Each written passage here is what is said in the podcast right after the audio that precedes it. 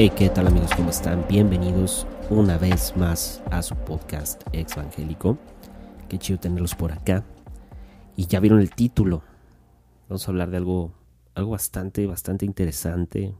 Para mí, por lo menos, me tomó un rato eh, estudiarlo y meditarlo. Y para empezar, me gustaría citar una frase de Barbara Kellerman, autora de un libro que se llama El fin del liderazgo, The End of Leadership y ella dice esto, salir del sistema parece a veces la única forma de que las cosas sucedan y de que las cosas se hagan bien, incluso por aquellos que están dentro del mismo sistema. Y es que la frase ven tal y como eres, si es que ya llevas unos años en el cristianismo y la iglesia, pues sabemos que es una frase eh, que funciona como, o es más bien, uno de los estándares evangelísticos más efectivos para la captación de, nuevos fieles. Y, claro, no hay mejor cosa que una facción del grupo religioso más dominante del mundo, como es el cristianismo, pues te dé la bienvenida a sus filas. Con un amplio sentido o dando, ofreciendo un amplio sentido de aceptación y pertenencia. Aunque, aunque en el fondo pues esto no sea así, ¿no? O sea, no, pues no, no es verdad. Y voy a explicar por qué. O sea, la premisa es bella, está chido, está bonito, pero el cristianismo evangélico, en especial el emergente, durante los últimos años se ha tratado más de, de, posiciones, se ha tratado más de, de, alcanzar cosas, de privilegios, de cómo llegar a ellos, de convertirse en una eh, institución que pretende marcar tendencia, influencia, posicionarse como este modelo a seguir, en especial hablando en la moral. Eh, y todo esto lo hace, o lo logra más bien, ya sea por el tamaño de la organización o la gran aceptación de sus líderes. Y ambas cosas las hace a través del uso de un lenguaje provocador, un, un lenguaje con intenciones de reformar estilos de vida, de orientar los estilos de vida a una praxis del pensamiento postevangélico.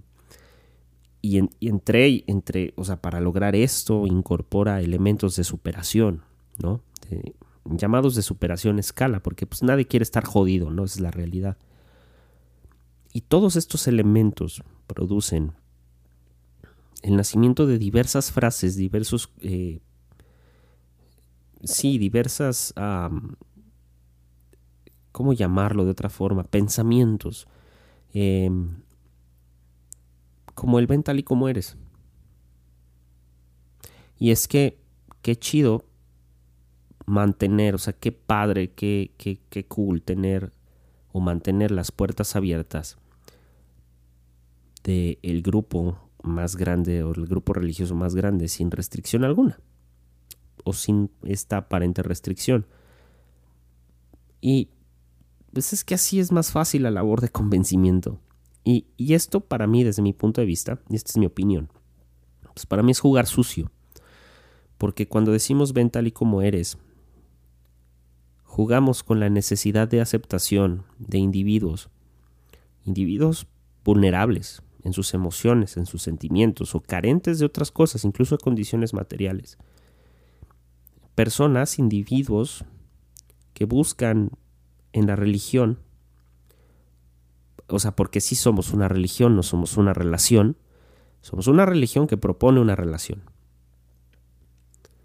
O buscan en la institución de la iglesia aquello o esa aceptación, esa validación que pues no encuentran en otro lado. Y ahora el problema recae en que la iglesia evangélica emergente, a través de esta idea de aceptación sin traba alguna, promete algo que por su estructura organizacional, política, moral e histórica, no puede hacer.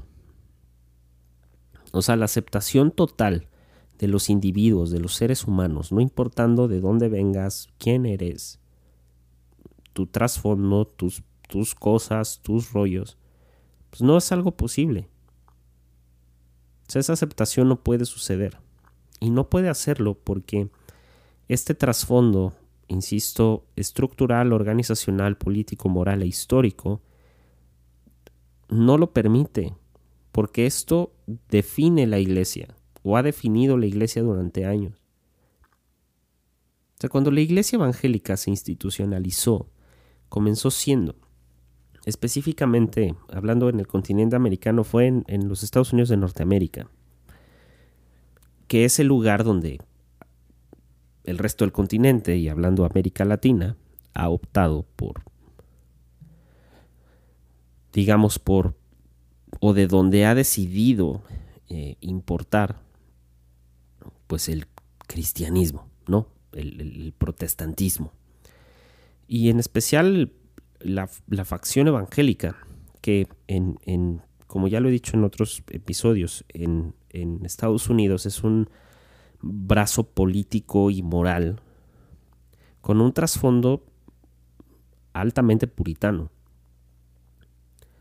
Eh, y, y, entonces, pues, ¿qué es el puritanismo? No? O sea, ¿por qué, por, qué, ¿por qué estamos diciendo que es altamente puritano? ¿Qué diablos es el puritanismo? ¿no? Y desde mi punto de vista, eh, ha habido algunos eventos a lo largo de, de los últimos años, que es como yo lo pondría como la sintomatología de este padecimiento crónico llamado puritanismo. Entonces, ¿qué, qué es el puritanismo? Para, para definirlo mejor, vamos a hacer un, breve recuento histórico. ¿No? O sea, eh, este, digamos, esta idea del, del puritanismo surge cuando los eh, colonos procedentes de Gran Bretaña y de Escocia y de algunos otros países sajones, en su mayoría protestantes, llegan a colonizar Estados Unidos. ¿no? El, el, el protestantismo, el puritanismo tiene lugar más o menos alrededor del siglo XVI y XVII. Y, se caracteriza por algunas cosas muy curiosas, ¿no? Entre ellas es el intentar purificar, entre comillas, la iglesia cristiana. En especial, eh, purificarla de algunos, algunas doctrinas y ritos del catolicismo. Y se caracterizó también por defender, y cito, eh, una rigidez moral extrema y una absoluta adecuación de las costumbres de los pueblos a la moral evangélica. O sea, no importa de qué pueblo seas, no importa de qué nacionalidad seas, si yo como cristiano puritano llego, voy a hacer todo lo posible para adecuar tus costumbres a la moral que yo creo que es correcta, a la moral evangélica.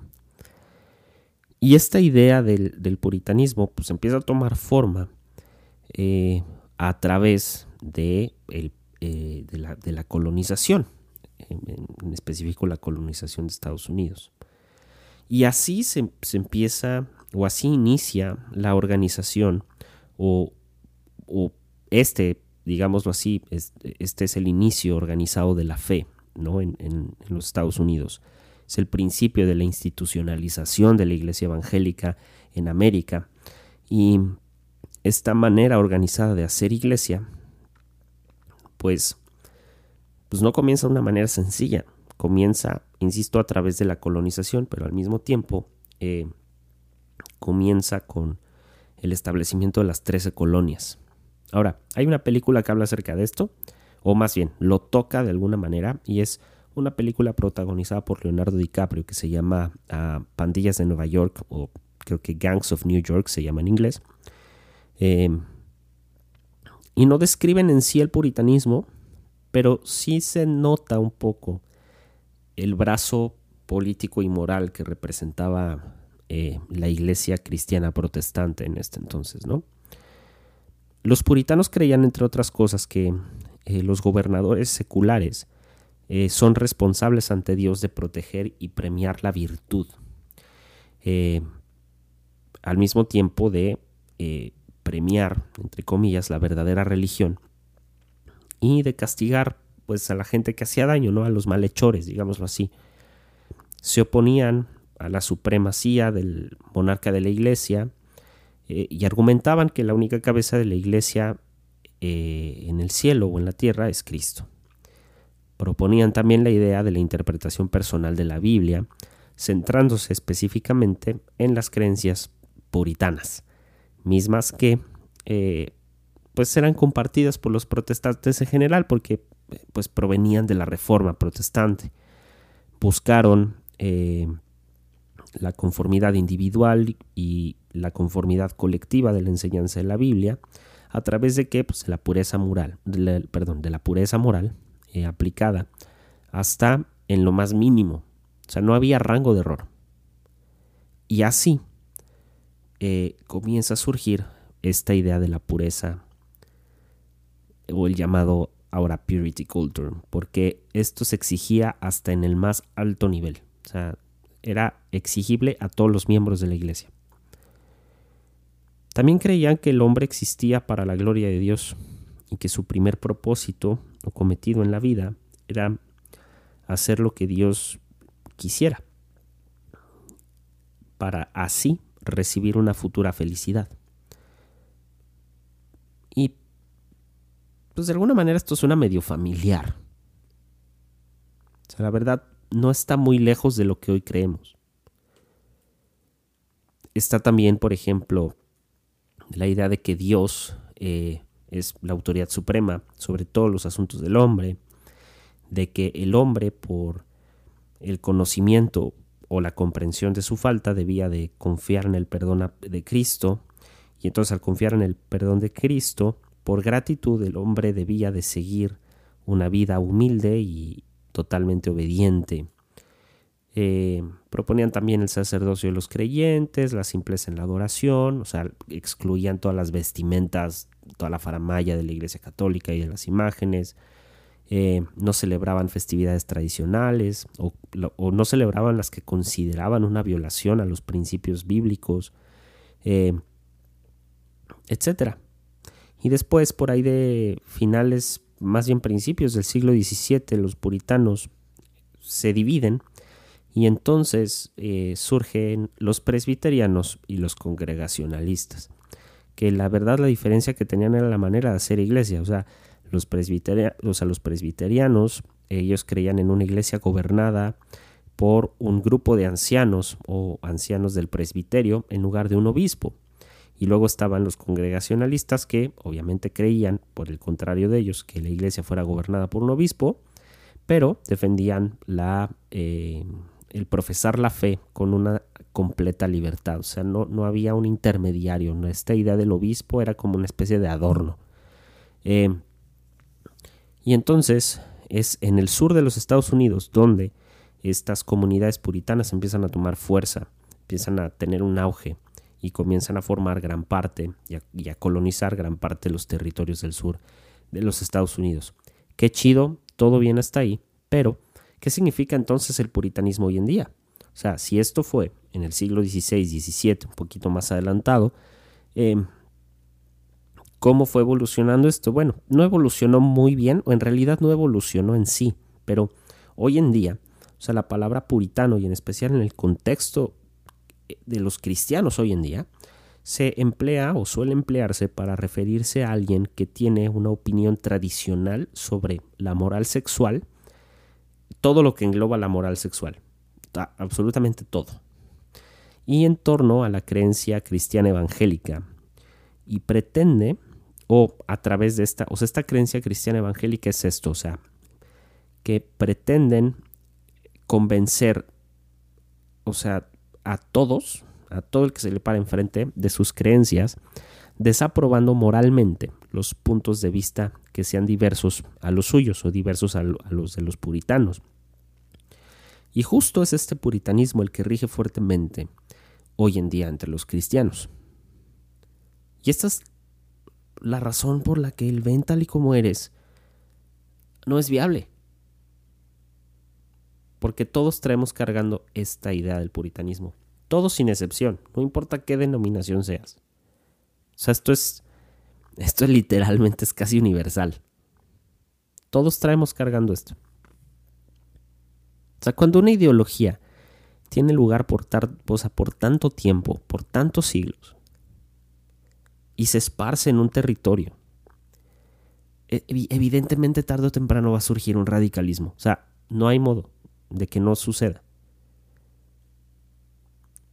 O sea, todo el cristianismo que conocemos, todo lo hemos sacado de Estados Unidos, lo hemos importado de Estados Unidos.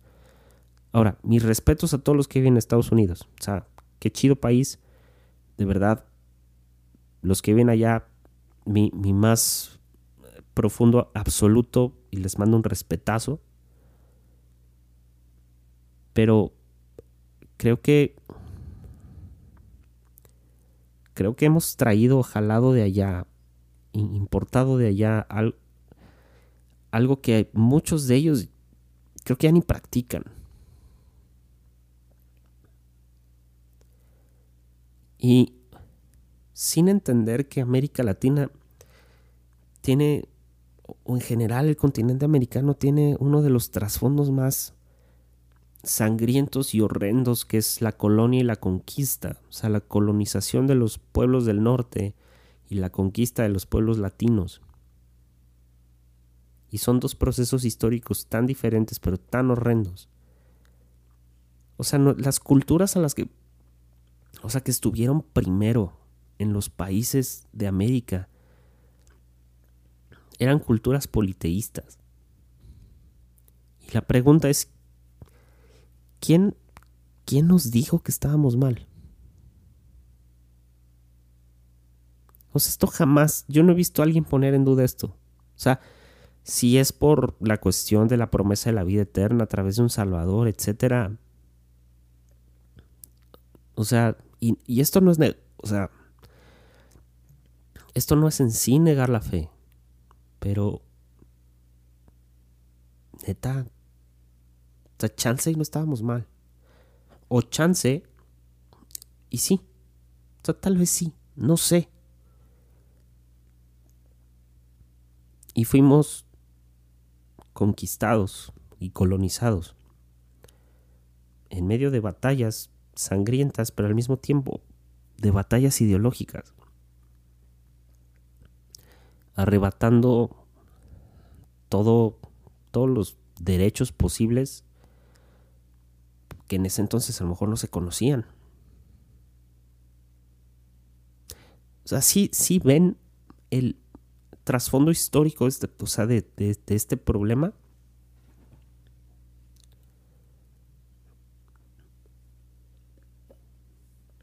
O sea, la, la, estos procesos históricos nos llevaron a, adoptar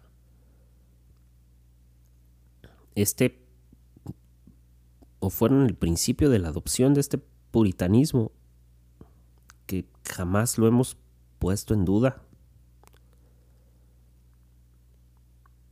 Y, o sea, este es el detalle, es que el puritanismo fue tomando lugar en la sociedad. O sea, de una manera brutal. Ya lo he dicho y lo repito, o sea, como los evangélicos empezaron a formar un brazo político, ideológico y moral fuerte, bajo la idea también de que la iglesia debe de ser influencia en todos los ámbitos o dándole cabida a la iglesia en todos los ámbitos de la sociedad o sea, esta idea del puritanismo, pues empezó a, meterse en lugares donde no. Y, y, en realidad es una idea, o sea, toda esta idea de que la iglesia tiene que ser el monte más alto de todos los montes. Es. O sea, se. o sea. Ah, se contrapone al, al interés propio del reino de Dios. O sea, porque la idea era proponer un pensamiento diferente al del imperio. Y la cosa es que el puritanismo hoy en día sigue estando vigente. Y tan sigue estando vigente que hay cuatro ejemplos básicos y, más o menos actuales de, los estragos de, o sea, de esto. O sea, desde hace ya algunos años se vienen dando esta sintomatología de una presión moral o moralina, porque además a veces hasta doble moral salen, pero esta presión moralina de esta corriente de pensamiento puritana que se ha ejercido a través de los años y que a la fecha se ejerce en maneras que ni nosotros nos damos cuenta, o nos damos cuenta y nos hacemos de la vista gorda. Y los ejemplos son muy simples. O sea, Joshua Harris. Joshua Harris hace un par de años se arrepiente de todo lo escrito en sus libros. Joshua Harris era este Golden Boy de, del, purity culture, de la cultura de la pureza, de el mantenerse virgen hasta el matrimonio y tener un noviazgo y un matrimonio conforme a lo que Dios dice, entre comillas, desde un punto de vista altamente puritano. o sea, fue, su libro fue bestseller, o sus libros, porque tiene varios. Y hace un par de años, él anuncia en Instagram que no está ya de acuerdo con la fe cristiana, que no comparte ya la fe cristiana y que todo lo que escribió pues se arrepiente y se divorcia. El siguiente ejemplo es Kevin Max. Kevin Max, un cantante, eh, miembro de una banda en los años 90 que se llamaba DC Talk, que era como los Backstreet Boys evangélicos o los Backstreet Boys cristianos y que después de dos años, o sea, la banda surge en 1985, me parece, tienen un hit en los 90 o tienen así, despegan durísimo en los 90 ganan un Grammy por uno de sus conciertos en vivo, o bueno, más bien, o sea, un disco que grabaron en vivo, ganan un Grammy por eso, y no sé, no sé si ganaron más Grammys, pero... Eh, y Kevin Max, este cantante, que además el sistema evangélico lo lleva a la fama, porque la realidad es esa, el sistema evangélico lo lleva a la fama junto con su grupo, junto, junto con DC Talk. En mayo de este año se declara evangélico. Dice, ya, o sea, yo no puedo con este sistema. El otro ejemplo es Demi Lovato. Demi Lovato, más o menos a la misma fecha de Kevin Max, eh, se corta el cabello, se lo tiñe de rosa y se lo corta súper chiquito. Y ella dice y declara, en una entrevista con Drew Barrymore y después creo que otra revista, no me acuerdo cuál, que lo hizo en o como una protesta en contra de los estereotipos sexuales, los estereotipos establecidos por la iglesia cristiana y la idea del, del, del, del purity, o sea, no del purity, sino la idea puritana. Y ella, y, y, lo dice así, dice, me corté el pelo porque quería liberarme a mí misma de todas las normas de género y sexuales que me habían inculcado como una cristiana evangélica del sur. Y cuando me corté el pelo, cuando me corté el cabello, me sentí tan liberada porque no estaba o no me estaba suscribiendo a un ideal o a una creencia impuesta para hacer algo que no soy. Luego, en, en, en, en, en mayo, junio de este año, Princess Vitara. Princess Vitara es una rapera cuya carrera, y este es un ejemplo contrario, y ahí les va. Princess Vitara es una rapera que inicia su carrera en 2015 y tiene un hit en 2016, un summer hit llamado, y perdón por lo que voy a decir, pero Nigerian Pussy. Así se llamaba su canción.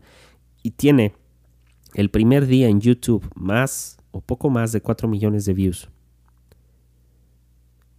en junio, finales de mayo, no recuerdo bien la fecha, o sea, Princess Vitara borra todo su contenido. En redes sociales, borra todas sus canciones, como que de alguna manera encontró a Cristo en su vida. Lanza y lanza un tema que se llama Close Your Legs and Open Your Bible, o cierra las piernas y abre tu Biblia. Estos son los síntomas de una cultura. Miren, espero que el último ejemplo de Princess Vitara realmente sea una idea de cómo trolear cristianos. Pero lo dudo mucho. O sea, dudo mucho que es una broma. Y hay un ejemplo más fuerte que no me gustaría citarlo, solamente me gustaría mencionarlo. No, no voy a dar el trasfondo, lo puedes investigar, pero es el ejemplo de Rabbi Zacarías. Uno de los más grandes pensadores cristianos. Estos y muchos otros ejemplos, porque estos es gente famosa. Pero si están ellos, o sea, ¿cuántos no hay? Y entonces sí viene la idea de que no, que cada cristiano tiene que ser responsable de su propia fe. Ajá, si cada cristiano tiene que ser responsable de su propia fe, ¿por qué estamos tratando de escalar una pirámide? O sea, tanto eclesial como moral. O sea, ¿cuál es la idea? Y no, y no porque la moral cristiana esté mal. O sea, el problema no es no es en sí que esté mal, el problema es cómo se ejerce, cómo se predica. El último ejemplo de Princess Vitara, o sea, ¿y por qué? O sea, ¿cómo por qué? No importa el contexto en el que saques esta canción. O sea, neta, ¿qué estamos haciendo? Y entonces el ven tal y como eres, insisto, comienza a ser un, una idea que no podemos cumplir. O sea, no se puede. Por este puritanismo tan arraigado que traemos.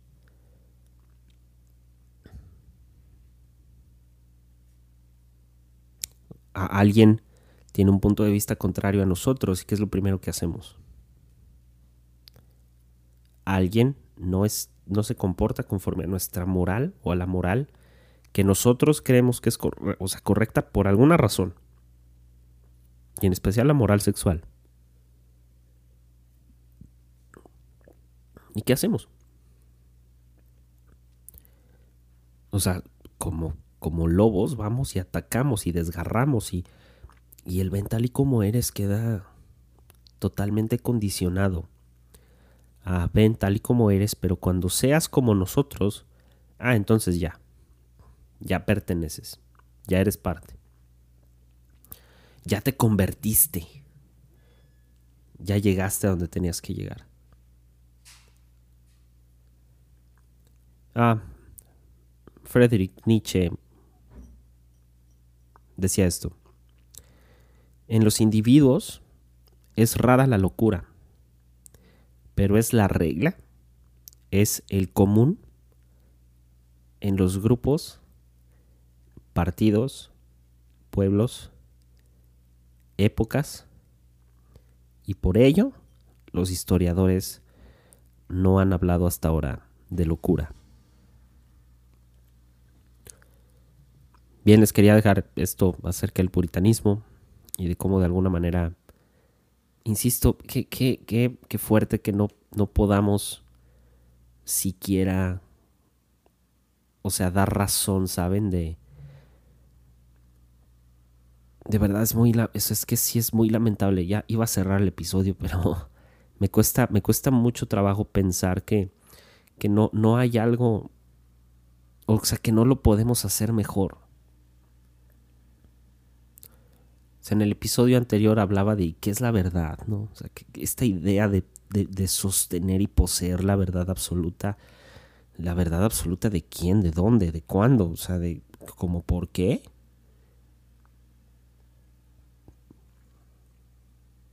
Si están, como dije hace rato, estos cuatro ejemplos de, de personas en su momento relevantes, ¿no? Vamos usando esta terminología de personas famosas que dijeron, ¿sabes qué? No puedo más. O sea, yo no puedo seguir con esto. Y no importa cómo hayan llegado a estas conclusiones. Ejemplos también de una presión tan fuerte de cumplir un estándar, de, de, de tener u ocultar un aspecto de la vida fundamental. Y, ojalá esto solo fuera en la moral sexual, porque ni siquiera es eso. también está en muchos otros sentidos. O sea, el brazo evangélico, y en especialmente en el sur de los Estados Unidos, son de los primeros que sostienen el tener armas. O sea, ¿de qué, está, qué, es esto? Y entonces muchos me dirán, bueno, sí, Alex, pero es que eso pasa en Estados Unidos y, y en Latinoamérica, ¿no? En Latinoamérica no tenemos un pastor que va a programas de televisión y pisa la bandera homosexual. No tenemos gente que pone en Facebook que la bandera homosexual eh, ofende a Dios porque Dios hizo el pacto con los hombres a través del arco iris. Historia que, por cierto, la sacamos de Génesis. Y dicho sea de paso, Génesis es una fábula, es una historia. ¿De qué estamos hablando? ¿Por qué nos ofende? ¿Y dónde queda entonces el ideal del reino? ¿Cómo hacemos que el ven tal y como eres sea genuino? ¿Cómo hacemos entonces que el ven tal y como eres sea algo real? Fácil. Y, no es tan fácil, pero en lugar de imponerle a la gente una carga moral, dejemos que la gente camine con Jesús. Y la respuesta siempre es la misma, curiosamente todos los ojos puestos en Jesús, el autor y consumador de la fe. Qué raro, ¿no? Qué raro que incluso la respuesta a esta misma idea del puritanismo que tanto daño nos ha hecho, que, que, tanto ha, ha mermado, la respuesta final siempre sea todos los ojos puestos en Jesús, el autor y consumador de la fe. Porque al final del día el puritanismo es producto de un pensamiento que después se volvió toda una ideología. Bien dicho todo lo anterior, no me queda más que decirles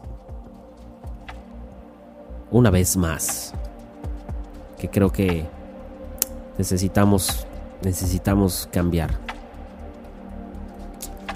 Bien, nos vemos a la que viene. Chao.